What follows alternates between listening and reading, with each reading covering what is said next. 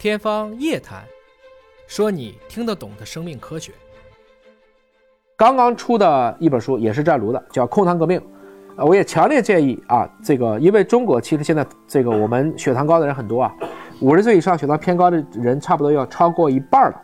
那这个书实际上它讲的是，你不要简单的研究控糖，也不是光是糖的总量，更重要的是怎么去关心我们血糖峰值的变化。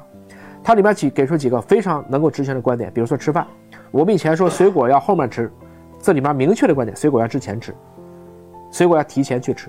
饭后一定要走，因为饭后走，你的血糖就不是一个峰，而是它就会平稳。仅仅是改变进食的顺序，进行简单的生活习惯的改变，就能让我们的血糖那条曲线更加的平易。所以这本书是非常有意思的。